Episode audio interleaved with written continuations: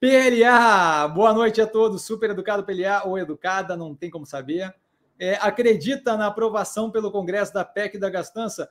Então, assim, ó, a aprovação eu acho que é bem possível, tá? A questão é que, assim, você aprovar uma PEC não quer dizer muita coisa para a tomada de decisão ou avaliação do cenário, certo? O que interessa é o que você vai conseguir aprovar. Então, assim, é, se, eles, se, o, se o governo agora, para você ver como é que é uma questão de quanto ceder, tá? Se o governo agora falar, eu quero a PEC para um ano, 80 bilhões, eles aprovam na hora. Não tem qualquer dificuldade. Só não é a PEC que entrou. É outra coisa completamente diferente. O nome é o mesmo, o projeto de emenda constitucional é o mesmo, só não tem nem metade do mesmo efeito, certo? Então, assim, a pergunta que se deve fazer, e aí eu reforço várias vezes, tá? É, inclusive, não só com relação a isso, com relação ao Haddad, com relação à política em geral, tá? É, você não, a pergunta que se deve fazer não é se vai aprovar ou não a PEC. Se eles cederem o suficiente e derem ainda um bônus de grana do, é, no, no, orçamento secreto, nas emendas do relator, eles conseguem aprovar sem nem ter que ir lá conversar. O Lira pega e leva a PEC e aprova sozinho. Tá? É, então, assim, o que se deve perguntar não é se consegue se aprovar ou não. Consegue se aprovar qualquer coisa. A questão é o que se está aprovando, certo? Então, assim, é, PEC da gastança ali. É negativo se for nos níveis de 198 bilhões em, em determinado período. Eles colocaram o período é, indeterminado, pensando em manter quatro anos, mas assim, 198 bilhões em determinado período, péssimo. 80 bi é, por um período de um ano, e aí se vire para lidar com o orçamento, que é o que você deveria ser pago para fazer como governante, isso daí não é, não é propriamente negativo. É uma. É, é, esse capital seria vai, vai ser usado justamente para elevar o Bolsa Família, Auxílio Brasil, como vocês quiserem chamar, tá? E o restante é justamente a ideia de lidar com o que quanto eu ganho versus o quanto eu quero gastar, que é o que toda família brasileira faz, é o que todo o país faz. Certo? A gente não pode lá no banco começar a tomar grana, tomar grana, tomar grana, tomar grana ad eterno. Certo? Eu não sei de onde é que político tira que essa coisa funciona. Então, assim, a questão definitivamente não é PEC da gastança vai passar ou não. A questão é, é o que, que vai passar.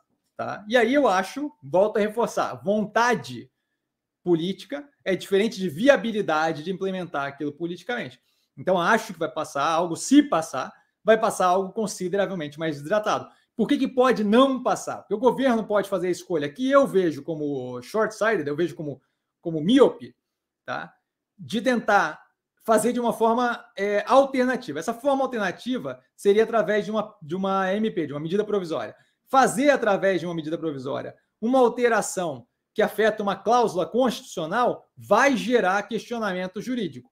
Não só vai gerar questionamento jurídico, como vai gerar um gatilho para, eventualmente, caso eles tenham algum problema com, com o Congresso, o Congresso possa usar para falar: olha, estão querendo pedir impeachment. Me ajuda a te ajudar. E aí, volta a reforçar: é mais uma queima de capital político por causa de uma besteira certo? Então, assim, na minha cabeça, estamos indo no direcionamento de justamente um maior controle sobre o governo eleito. Seja por passar a MP e ficar com a corda no pescoço o governo inteiro para por um possível impeachment, seja por passar a PEC consideravelmente mais hidratada. Aí vamos ver o que acontece, tá? Mas a questão, volta a reforçar, não é o passar ou não passar. Tem, tem gente que vem me mandar mensagem. É, ah, o, o, Lula decide Haddad como ministro da Fazenda, dizem fontes. Primeira coisa assim, ó, dizem fontes, não, não, não, não, me interessa, você entende? É bom ter noção de quem está sendo cotado, mas uma vez que a gente tem essa noção, esse negócio de ficar chutando quem vai ser, não resolve nada. Outra coisa é isso. Se eu tenho o desmembramento do Ministério da Economia, não é o Haddad sozinho que vai, que vai mandar naquela jossa ali, certo? Então, assim, é, a, a, ideia de que aquilo é, é, menos positivo do que vários outros candidatos, com certeza. Desde que os outros candidatos tivessem mando, desde que os outros candidatos não tivessem é, refém de uma outra situação, desde que os outros candidatos não fossem só à frente de um governo populista que ia torrar a grana. Então, assim, a ideia de que só a decisão pelo Haddad dá um norte de para onde vai a economia é mais um ledo engano. Tá? Então, assim, o incômodo não deveria ser com vai passar a PEC, o incômodo deveria ser com como vai passar a PEC, o que, que vai passar lá dentro. Tá? E o incômodo não deveria ser com será ou não será o Haddad na economia, certo? Nada adianta ter o Alckmin se o Alckmin não tiver mando nenhum, dado que vão dividir entre indústria e comércio, planejamento e Ministério da Fazenda.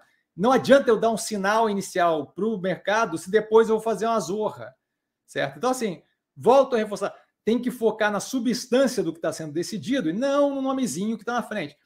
Passar a PEC da gastança, se for 80 bi por um ano, pode chamar de PEC do fim do mundo, que não, não, não, não é um problema, certo?